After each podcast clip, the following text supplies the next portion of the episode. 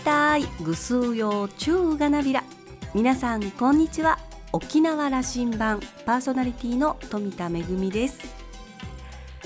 緊急事態宣言が解除となってから、え、外出する機会が少し増えています、まあ、舞台公演があったということもあってお稽古とか舞台の公演の本番そしてその、えー、残務のお仕事 といろいろあって、えー、出かける機会が増えましたしまたあのこれまでリモートでやっていた会議なども、えー、対面でできるものは対面に切り替わったということもあって、え、まあそれでも、え、感染症対策をしっかりということはこれまでと変わりはありません。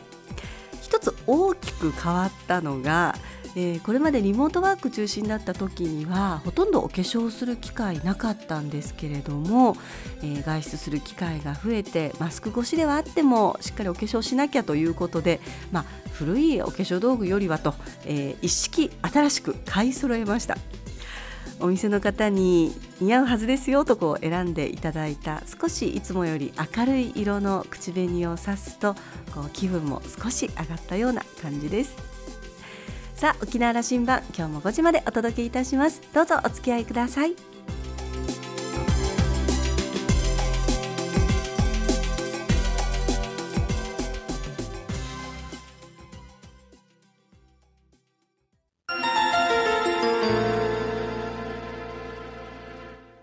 那覇空港のどこかにあると噂のコーラルラウンジ。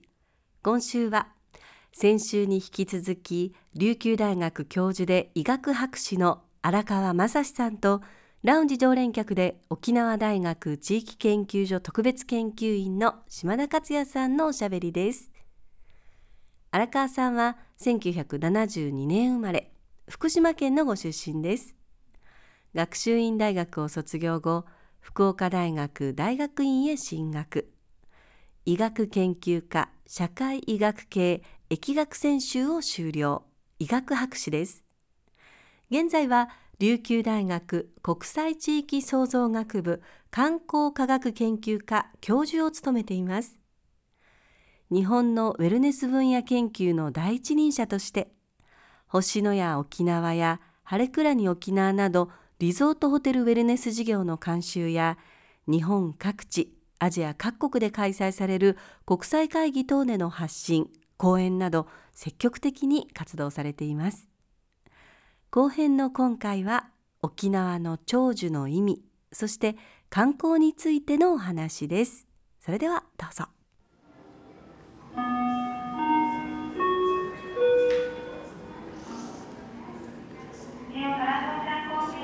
世界中を見てきてウェルネスと視点で見てきている荒川さんからこの沖縄社会ウェルネス度どこまであります？今はというと若干揺らいでいる。揺らいでいる。ただもともとはウェルネスアイランド沖縄だったと。言わずもがなもうそれを体現していた、えー、この島沖縄だったと思うんですね。みんなが理解しているのは長寿の島だったということそれは、えー、一つの視点要素でどちらかというとフィジカルや、まあ、メンタルヘルス。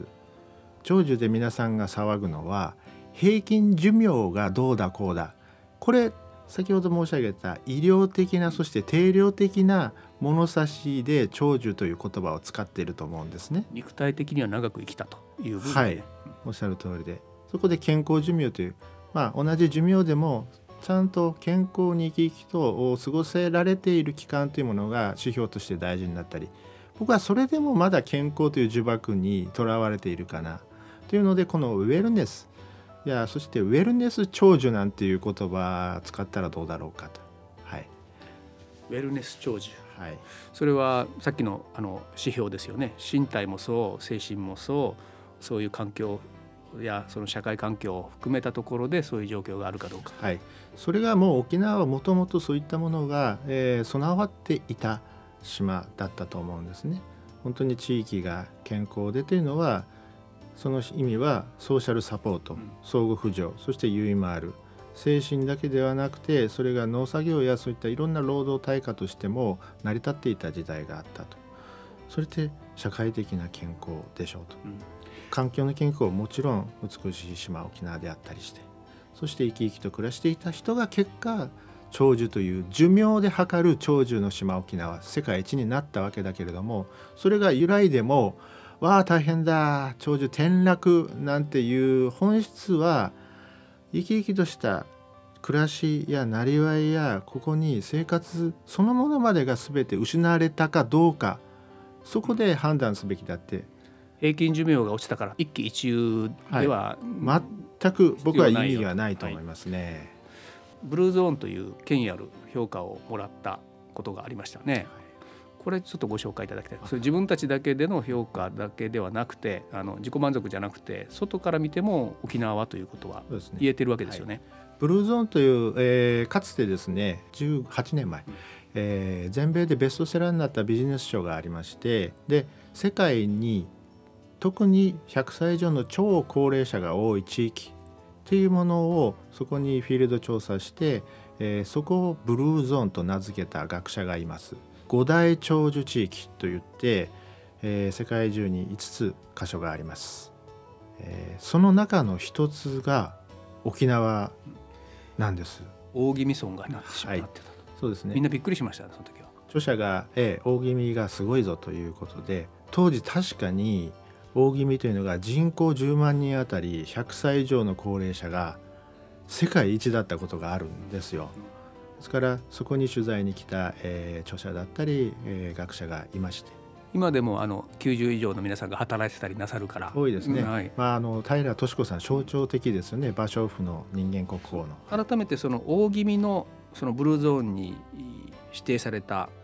それ意味は何だったんですか？その長寿ということを支えるものがあったはずですね。あその特に大気味に特徴的というものは実は沖縄全体でも特徴的と言っていいと思うんですね。まあ、旅行食野菜であったり畑仕事に出る生涯現役生きがいを持つとか大豆製品をよく取るとか、まあ、いわゆる大体挙げられている長寿の要因というものですごいハッとするようなものは、えー、ないんですけれどもそれが特に沖縄というところでは、えー、人とつながるというやっぱりソーシャルサポートの面っていうのはかなりその著者の中で特筆して特徴だということで書かれていました。えー、沖縄はそのこのコロナ禍をこれ必ず抜けますからあの今やるべきは次なる観光新しい時代のコロナ後の沖縄観光どうあるべきということの議論を活性しておかなきゃいけないと思うんです。えー、荒川さんからこうあるべきという話をいくつかこう出していっていただきたい。はい。えー、観光産業に少し依拠しているというところの、まあ、一つの突破口にもこのウェルネスというのはなるというのはウェルネスという盛り上がりを支えるのは世界中で、え、大きく成長するウェルネスビジネス、ウェルネスマーケットという市場が最も成長著しい産業だからです。そこでだいたい今490兆円産業とも言われています。巨大な産業なんですがそこは言ってみればやっぱり一次二次産業三次産業を含めた大きなライフスタイル産業なんですね。ライフスタイル産業はいそうすると観光産業というどうしてもサービス産業三次産業そこに偏りがありすぎるんではないかということも問われている沖縄である。そこに一次産業二次産業そういった生産や加工の現場人たち企業というものも総動員してではこの沖縄をライフスタイルの島沖縄、うん、そして、まあ、結果一つ観光の誘客にもつながるしでもそこはもともと目的ではないと。ここに人々に寄り添うライフスタイルのいろんなサービスやものがあるんだ一つは観光ということでそれを享受する流れができるだろうしそれだけではないプロダクトというものでいやここから打って出る輸出産業にもなりうるんだ、うん。ということを転換できるチャンスかなと思います沖縄がモデルになれる可能性がある。と思います。あのもう一回復習になりますけどねそのウェルネスというとその身体のことそれから精神のことそれから取り巻くその環境のこと。そしてそのそこをこう支えている成り立たせている社会のこと。これこれだけをこれ全体に関わることがウェルネス、はい、そこでライフスタイル産業。それをがその魅力ある人に人々にとって魅力ある状況を作ることによってこれが産業論になっていくんだと。こんな理解でいいですか？その通りです、はい、やりたいですね、はい。沖縄がアドバンテージあるというんであればねまあ、ホテルさんがウェルネスをこうサービス化したり、えービジネス化しているもう今、えー先行リードしているんですがホテルさんが何をやってるかと。ウェルネスメニューの開発とかウェルネスツーリズムというそういった宿泊プランを作ってきてそれは観光がすごいこう体験メニューとか、えーじゃあこういったものを見て食べてというちょっとある意味加工されたものを見せられているというところをもう求めない人たちが増えてきている。そういった上質な人たちに本物を見せないといけないという時代なんですね。じゃあ本物って何だろうか？沖縄の本物ってじゃあやっぱり生産の現場とかじゃあ工芸の伝統そういった文化を継承している人たちのまざまざと見せるそういう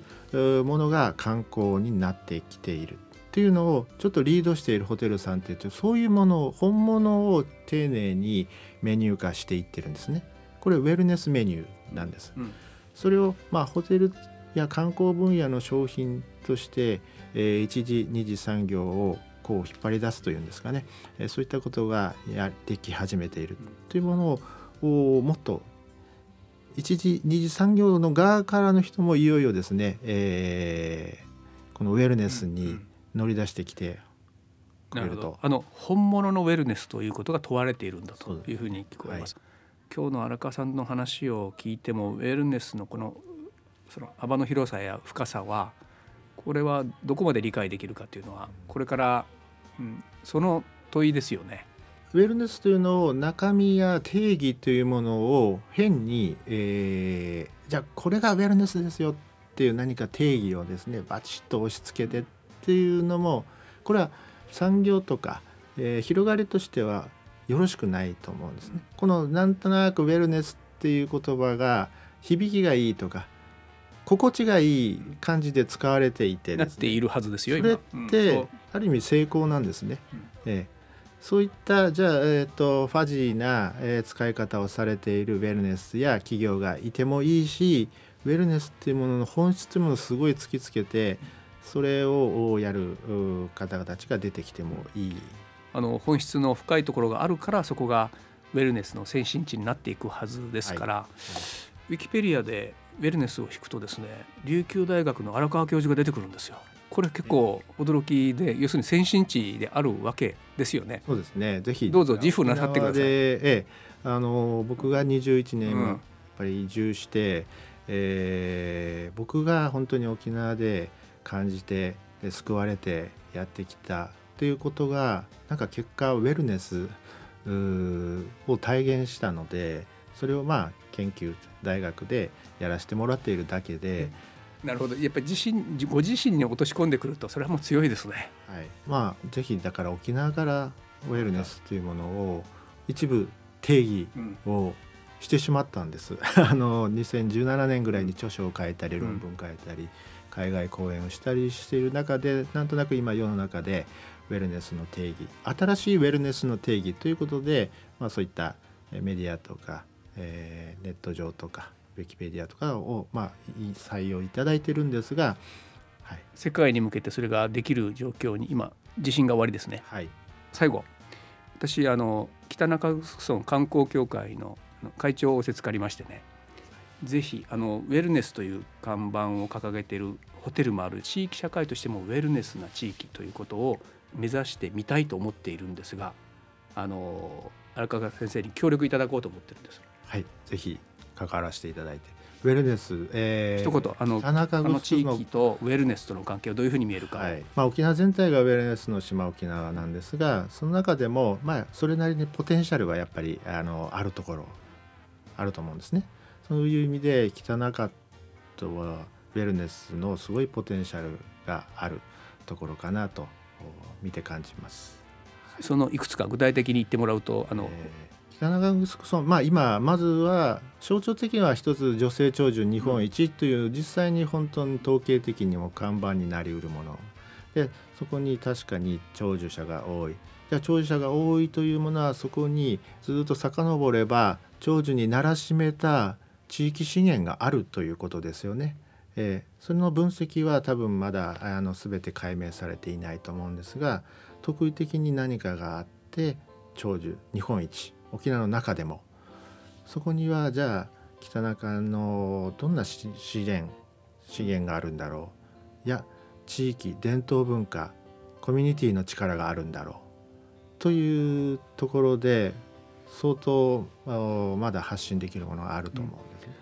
うん、じゃあその沖縄ウェルネスアイランドのその象徴する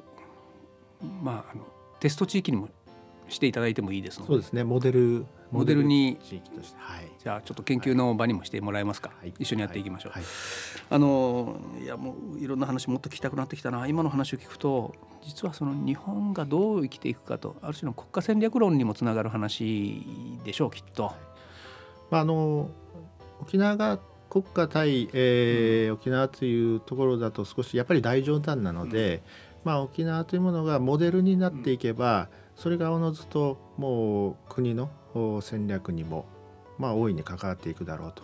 一つは僕はやっぱりアジアを見てほしいなと思うんですね。同じ土俵で沖縄というのが47都道府県の一南の県ではなくてやっぱアジアゲートウェイというフロントラインだとこの中でアジアというところにこの、まあ、ウェルネスという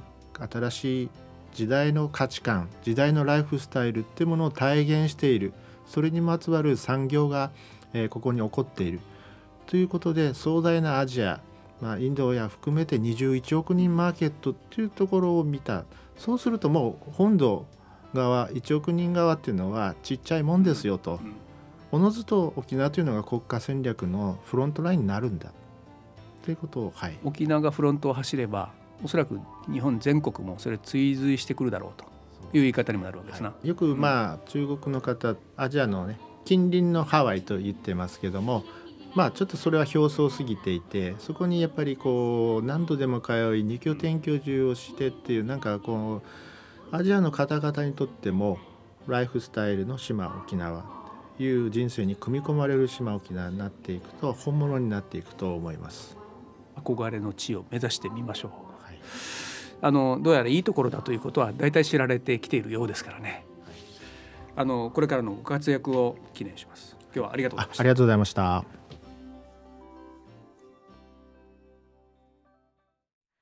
荒川さんのお話を伺っていて私は、えー、昔見たある舞台のセリフをちょっと思い出しました、えー、沖縄のことをですね本土と比べて自虐的に一周遅れたトップランナーと、えー、呼んでいたそんなセリフを思い出したんですけれどもこう今こう目まぐるしいスピードで前へ前へとこう現代社会進んでいきますよね。進んでいく変わっていく。そんな中で沖縄には古いコミュニティの知恵が残されています、えー、その力を現代に生かして時代のライフスタイルを作り上げると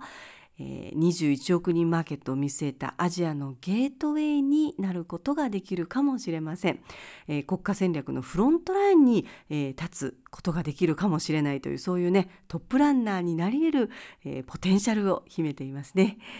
え島田さんは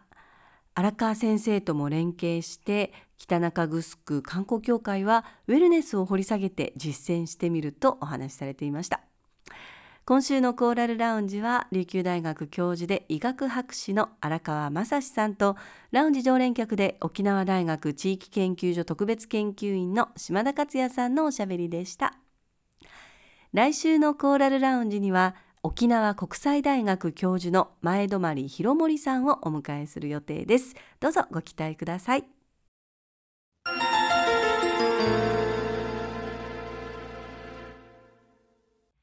めぐみのあしゃぎだよりのコーナーです。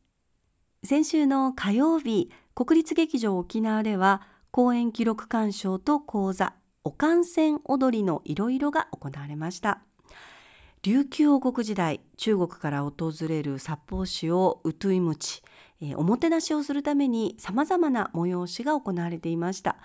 組踊りや琉球舞踊をはじめ古来の舞踊いりこ踊りや棒術獅子舞などが首里城の舞台で演じられていてまたあの竜丹では波竜戦競争ですとか宇縄では花火が、えー、宴に花を添えていたんですよね。これまであまりスポットが当てられてこなかった、えー、まあ、ウトゥイムチの中からいりこ踊り獅子舞逃亡からくり花火に着目した、えー、講座でした、まあ、いずれも当時の資料が少なくて、えー、今日に伝承されなかったものなんですが文献による復元の試みですとか地域に伝承する、えー、同系列の芸能を手がかりとして大府時代の姿に思いを馳せるということであの実演を交えたりまたあの映像を見ながらの大変、え、見応え聞き応えのある講座でした。本来でしたらその講座の後に花火が行われる予定だったんですがまだあの火曜日は少し台風の影響が残っていたので木曜日に延期されまして、え、14日木曜日にからくり花火行われました。大断線ということで、えー、組踊り公園の芝生広場で行われました、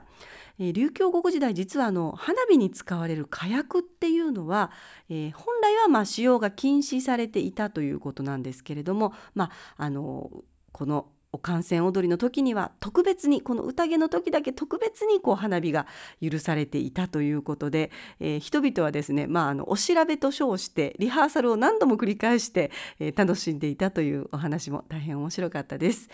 えー、まあ、3分ぐらいの短い花火ではありましたけれども、えー、王国時代の人々もこうして、えー、拍手とそして歓声を上げていたんだなと、えー、思いを馳せて大変感動的な夜でした。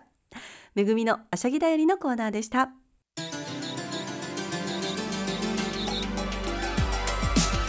ラジオ沖縄ではラジコでの配信を行っています。スマートフォンやパソコンでのリアルタイム聴取のほか1週間の振り返り聴取も可能です。さらに沖縄羅針盤の過去の放送音源はポッドキャストでも配信しています。こちらはラジオ沖縄のホームページからアクセスしていつでもお楽しみいただけます。沖縄羅針盤のホームページでは番組情報の発信のほか私富田恵とコーラルラウンジ常連客の島田克也さんのフェイスブックへもリンクしていますのでお時間のある時にぜひこちらもご覧ください。沖縄羅針盤今週も最後までお付き合いいただきまして一平二平デービル。そろそろお別れのお時間です。パーソナリティは富田恵でした。それではまた来週。